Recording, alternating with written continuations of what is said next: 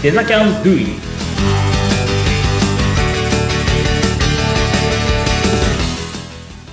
デザインキャンパスの浜野ですアシスタント役の相本幸子です。今日もよろしくお願いします。よろしくお願いしますそして今日はもう一方、素敵なゲストお迎えしております。斉藤さん、自己紹介お願いします。デザインキャンパスで運営スタッフをしております斉藤千草と申します。よろしくお願いいたします。よろしくお願いします。今日はこの3人でね、またデザキャンがどういうところなのかお話をしていくんですけれども、そうですね、今回は斉藤さんが一体どういう方で、どんな形でデザキャンと携わってらっしゃるのかっていうのを伺っていくような回になりますけれども、まずは、あのー斉藤さん、今、デザキャンでね、あの、サポート役もされてると思うんですけれども、まあ、自己紹介的に、まず、あの、お子さんがいらっしゃるってことに、私はびっくりして、この激務で、だから、お家のこともされながら、はい。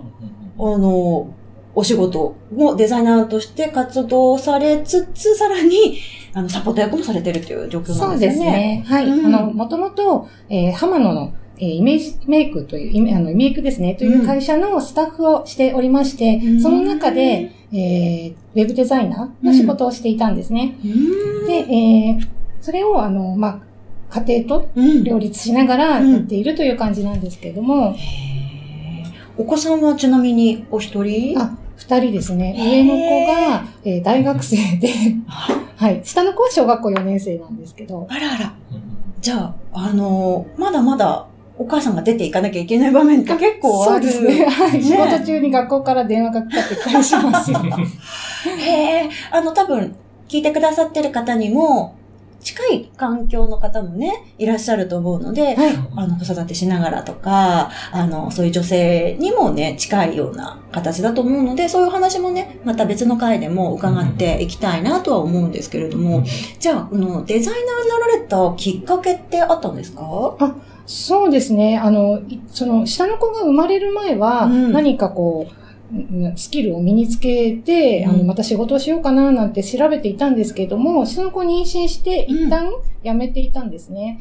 で、その後に、あの、まあ、もうちょっと大きくなって、幼稚園ぐらいになった時に、あの、何かできないかなと思っていたら、あの、主婦ママクラスっていうクラスがある、えスクールがあったんですね。へー。で、それを見たときに、うんあの、ウェブデザインって毎日こう、スマホで見ているけど、あ、これ作る人がいたんだと思ったんです。結構そういうレベル感だったん ですね。はい。うんそっかそっかと思いまして、うん。で、調べていくうちに、私あの、昔、DTP の仕事をしていたんですね。DTP っていうのは、うんあの、なんていうんですか、こう、印刷物の、うん。えー元のデータを作る仕事なんですけれどへも、ーそれでソフトを使ったりとかはしたことがあったので、ななんかできるんじゃないのかなと思ったんですね。あと、あの、ホームページ自体ももっとあの、簡単だった頃に、うん。あの、自分で作ったりして、個人のページを持っていたりしたので、で、へーあ、そっかそっか、これって仕事になるんだと思ったんですね。あ、その頃はじゃあ仕事になるかどうかもわからなかったんだ。あ、あの、あ、これを仕事にしてる人がいるっていうことが繋がってなかったんですね。ああ。へえ、そっからどっぷりね。そうです、本当にどっぷり。へえ、そうなんだ。で、あの、斉藤さんと浜野さんは、じゃあ今、お仕事されるようになって何年ぐらい？3年目です。三年 4, 4年目に入りましたね。はい。今年で。はい。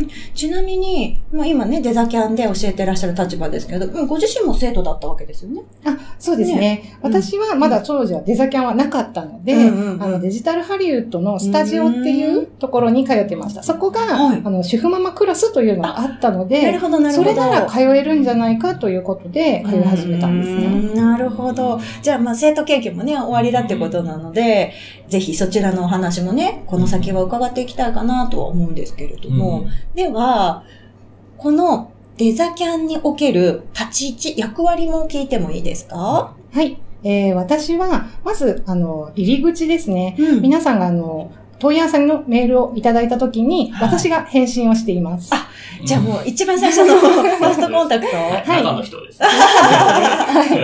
大事ですよね。あ、すごい印象いいなとか、優しそうってなんとなくわかりますもんね。そういう、あの、印象を与えられるようなメールを心がけてます、当然。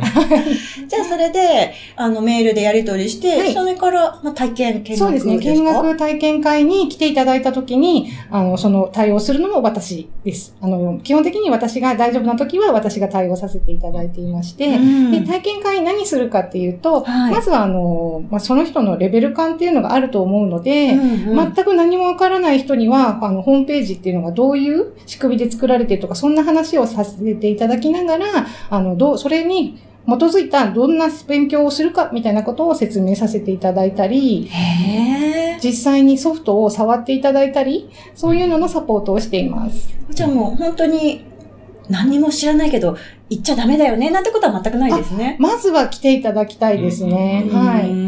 何に助かってるかって、うん。これ、あの、別に僕が提案してるわけじゃないんですよ。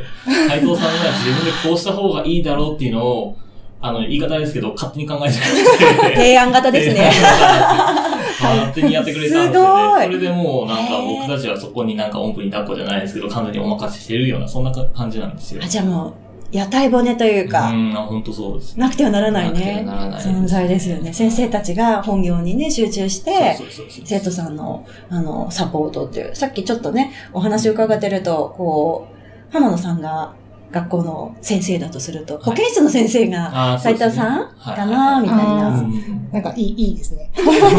なんか、ちょっと話しやすいしはね、柔らかい表情だし、こう、女性が多いっていうことなので、いいろんなお悩みとかもね、うんもう、それから、あと、いろんな課題も結構多いわけじゃないですか。はいこのスクールの中ではそうですよね。ねそうですね。あの、オフライン授業の課題は、あの、次の週に先生がチェックをしているんですけれども、あの、動画の方の課題の方は私がチェックをさせていただいてます。へー現役のね、デザイナーでいらっしゃるので、うんそういったところもね。そうです、そうです。へーどうですか？あの、生徒さんから質問を受けたりあります？あありますね。あの、なんか仕事の合間とかに寄ってき、寄ってくれて、うんであの、ここがどうしてもわからないみたいなところを質問されたりうーんですね。あの、それがかい解決して、うん晴れやかな顔で帰っていくと、なんか私もやっためちゃくちゃいいサポートをしてくださいますよそうね。なんですよね。どうですか？浜野さん的に斉藤さんがいてくれいや、て。めちゃくちゃ助かってますよ。そのさっきのね、うんあの、自主的に動いてくれるっていうのもそうなんですけども、うんうんうんやっぱりあの、我々男性じゃなないあー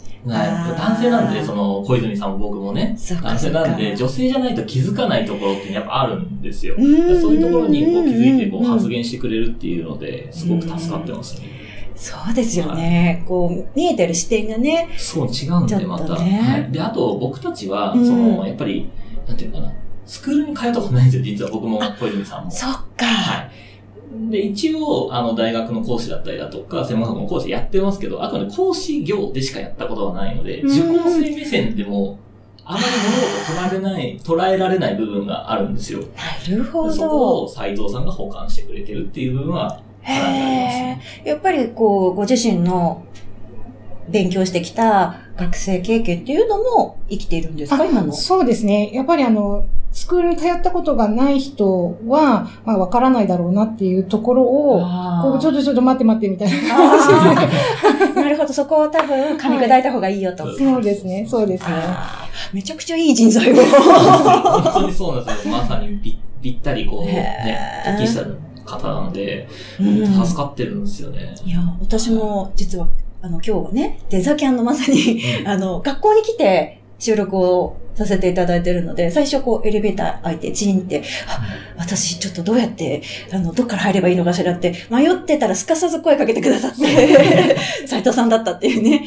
なんかそういうきめ細やかな、あの、さりげないサポートとかもしていただけるって、結構そういうスクールって少ないんじゃないですかね。そうです。まあ、あまりこう他のスクールのことを、まあ僕がそのスクール通ってないんで、なんとも言えないんですけど、多分その方は逆にサイトの方は知ってるんじゃないですか。いろんな、やっぱり学校とかもいろいろ見てきたんだろうね、きっとね。そういや、見たのはデジハリぐらいです。見学とかには行かなかったんで、んだはいネットでいろいろ検索して。そうですね、検索し。て、もうちょっともうデジハリにもう決めてたみたいな、その主婦ママクラスっていうのがデジハリぐらいしかなかったので、うんなるほど。じゃあ、やっぱりその学生経験の中で、こういうサポートあったらいいなっていうのを今はあ逆にされてるっていう。そうですねうん実践するっていう形ですね。手厚いですね、本当 そうに。なんですよ。ねあの、生徒さんが集中して学べるような、楽しくね、学べるような環境づくりにも、斉藤さんがいることで、うんバッチリ土台作りがね、できてるのかなっていう印象ですよね。ね。いや、もう、あっという間にお時間ですよ。そうですね。ねもう10分経っちゃいちょっと経っちゃいましたね。本当にね、時間ってあっという間に過ぎていくんですけど、まあ、これから先、ちょっと今、ちらっと出たお話を深掘りしていきたいなと思うので、はい。この回はここまでとなります。お二人ともありがとうございました。はいありがとうございましたありがとうございました。